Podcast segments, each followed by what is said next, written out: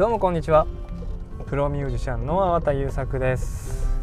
普段はウクレレ教室の先生をしたりウェブ上でオンラインで学べるウクレレ教室を運営したりしています。詳しくは動画やポッドキャストの概要欄からご確認ください。はい。ということで今回なんですが今ちょっとねどんな感じで、えー、おしゃべりしてるのかっていうことも少し、えー、交えてお話ししますが今あの現在ですね夜の7時半なんですよね。で今日ね、えー、コロナの2回目のワクチン受けてきました。2回目のワクチンね。で今終わったところで、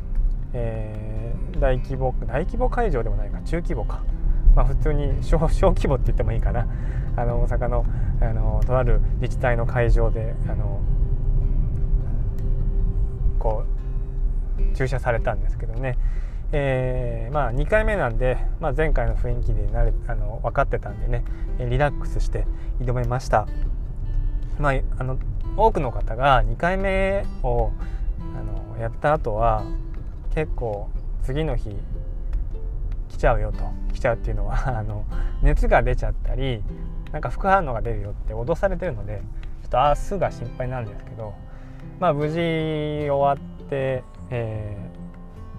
ー、まあ、渡航証明とかなんかワクチンパスポートみたいなのも保険課っていうところで問い合わせられるみたいなんで、えー、外国にもそろそろ行きたいなっていうふうに思ってる、えー、今現在の心境ですね。で、えー、今日ねお話したい内容なんですが、えー、まあどんなことでもそうなんですが、まあ、楽器演奏特にまあ僕らウクレレややってるので、まあ、ウクレレにまあこうね、えー、的を絞ってお話しするということなんですが、まあ、結局広がっていろんな楽器のお話もできるんですが、えー、テーマはズバリこういうお話です。え、あなたはける曲ばっかり増やしてるけどその完成度を上げる努力してますかっていうお話です。これどう思われますかね？まここまで考えたことがないとかなんか完成度って聞いてえっていう感じになる方もいるかもしれないんですけどやっぱり演奏っていうからにはあのただ単に楽譜買ってきてその書いてある通り弾いて読んで弾いてそれでまあインスタグラムに載っけて終わりみたいなんで本当にいいのかなって僕思ってることが多いんですよね。特にまあ今言ったインスタグラムでも YouTube でも、まあ、Twitter でもそうかな Facebook にもあるんでしょうけど、まあ、とにかくなんかよく売ってる本じゃないじゃないですか。ウクレレソロが弾けるようになる本とかなんか本屋とか楽器屋さんとかで売ってる、まあ、まあちょっと有名な人が書いてる本かな。そういうのを、まあ、見てというかそういうのを買ってきてまあみんながなんか同じ曲やるんですよね。なんかもう業界狭いからまあ出版された本も少ないしね。みんな同じ曲やってるんですよ。でそれを、まあ、この曲弾けたとかね。何々っていう曲弾けた誰々さんのあの曲弾けたって言ってあ弾けたとは弾けたとは言わないけどとにかくなんか、えー、何々っていうね、えー、題名をつけてアップするんですよ。で聞いてみるんですけどもう大概、まあ、弾けてないんですよねそもそも。まあただ音をそのトレースしてるこう映してる感じ？その毛筆とかでいうと般若心経を映すみたいな作業あるじゃないですか。あんな感じでまあ書いてるんだけど何て言うのかな？そこが立体的な演奏に仕上がってないっていうかそれ多すぎと思いません？いや僕だけかなこう思うのは。で先日もツイッターでそういうことを発言したらなんか自分はまあその受け取った人がその自分はまああんまりレパートリーがないことがすごくうんなんだかなと思っててその曲の完成度を上げることばっかりで同じ曲ばっかりアップしてるけどそこで背中を押してもらって嬉しかったって言ってくれる人もいたんですよね。でまあ僕が見て感心するのは同じ曲を何回もやってるやってあげて、まあ、その変化を見せてくれてる人。そういう人ってちゃんと完成度上げようとしてるんだなと思うんです。だから大概の人って多くの人がですよ。その1曲やったらその曲のうん1回だけやまあできたよし最後まで弾けたつまらずに弾けたっていうので完成だと思ってるんですよね。で何度も同じ曲をやる人なんてままずいないんですよそもそも。そのな YouTube とか Twitter でも何回も同じ曲を上げて今日はここがこうなりましたとかって言ってくれたらまだいいんですけどそういう人ってまあ本当に少ないんですけどあのこの変化を自分の変化をちゃんとこう受け入れてというかあこういう変化が出ましたとか何かまあ喋れなくてもいいけど、まあ、コメントで書いコメントっていうかなんか説明欄にね書いてあったりすればまだしもね何もあのないまあ何もなくても何回も同じ曲を上げる人って本当に自分が変わっていく状況をちゃんと後で見返せるしねあこんなに弾けてなかったんだと思う得るっていうのはすごく大事なんですよね。でそれはさっき言った曲の完成度を上げる努力してるんですよ。曲の完成度ってまあ言い出せばきりがないです。あの完璧にできるものってないんですよね。完璧主義の人っているしまあ僕もどちらかというと完璧主義的な傾向のある人間なんですけど作品作りに関しては。だけど完璧な作品って絶対に無理で、まあ、ただあの人の作品でこれ完璧だと思うことはあるけどね。無理で。そういう意味ではあのー、完成度上げるってまあ終わりのない作業なんですけどそこに対してちゃんとこうコミットできるかちゃんとちゃんとその自分が向き合えるかっていうのはとっても大事なんでなんですよね。でまあこれをできないっていうのはおそらくですけどしてないっていうのはまああまり楽器として考えてないですよね。おもちゃとかコミュニケーションとかエンタメエンターテインメントっていう感じ。で僕もだからそんなあの楽器だから真面目にやれとかあの真剣にやれとか苦しめとか思うことはないけどそういう楽しみって浅はかだなと思うんですよ正直。なんか単純にいっぱい曲を上げてる人はいるけどまあ曲は増えてるけどなんかそれがあの演奏として成り立ってるかって言ったら全然まあきつくてそこそこを評価していくのは。全くできなくて。まあどうどうしたらどうしたいのかなっていうかまあまあこういっぱいねやってそれをこうアップし続けるのが趣味なんでしょうけどまあそれでね例えばですけどねそれで「いいね」っていっぱいもらってもう結局ねまたね欲しくなるんですよ。でだからまたどんどんどんどんみんながやってる人気なまた人気のプレイヤーがアレンジした、まあ、ワークショップとかに出て「あこれやりました」とか言ってね。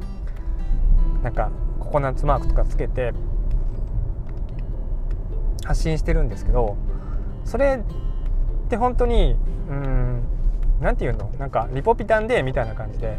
あの一気に血糖値とかは上がるけどカフェインとかでまああとあの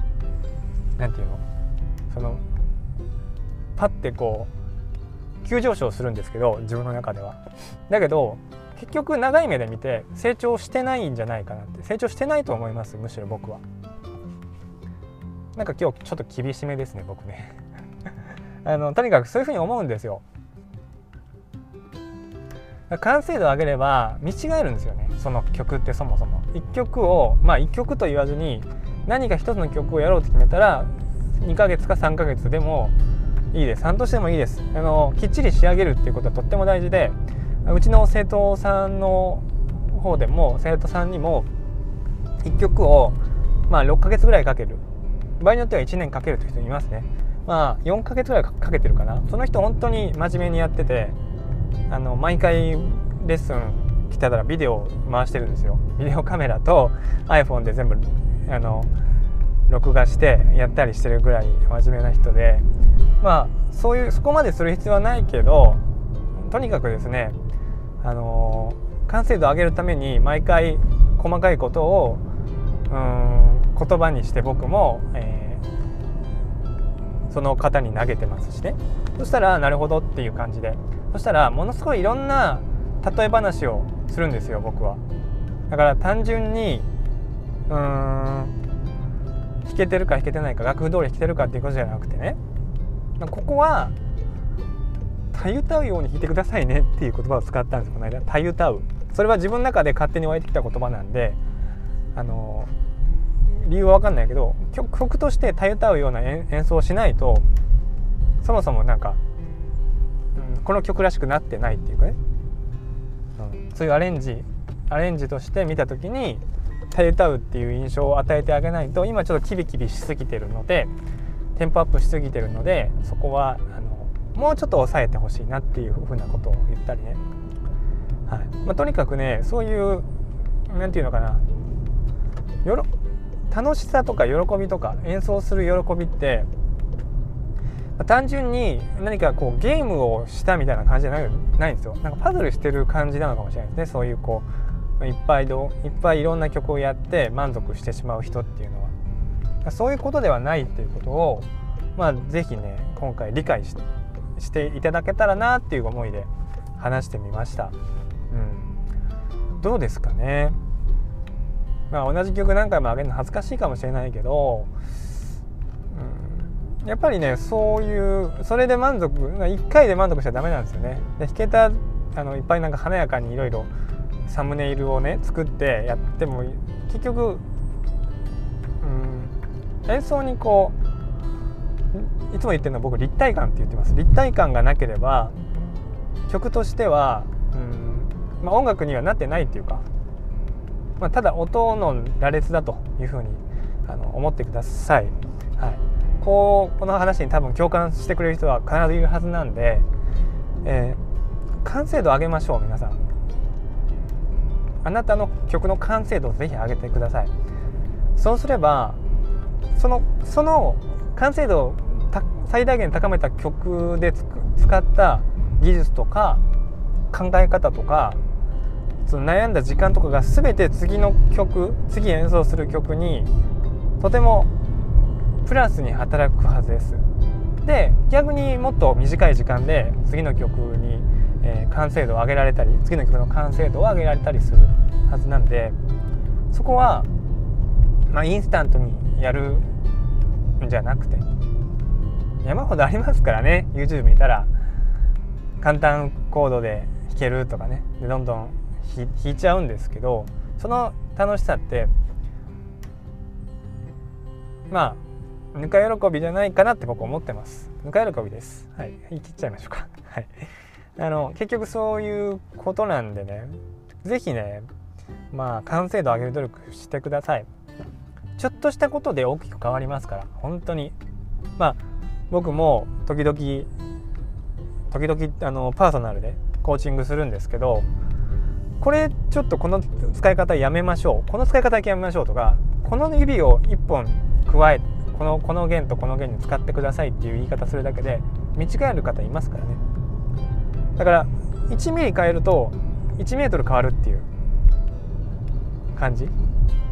それが本当の演奏の技術なんですよ。演奏の技術。でそれは別に難しいことではないんです自分が気づかないだけっていうことの方が多いのでそういうことにね、まあ、あの気づいてもらえたらとってもねあの楽器演奏っていうのは一生涯のものになりますしね、えー、人に聞かせても恥ずかしくない演奏として、えー、まあゆくゆくは人に教えていくっていうことも可能ですからね楽器としては。是非あのそういった考えも持ってね、えー、どんどんこう上達していってもらえればなと思います。はい、それでは、え、また次の機会にお会いしましょう。さようなら。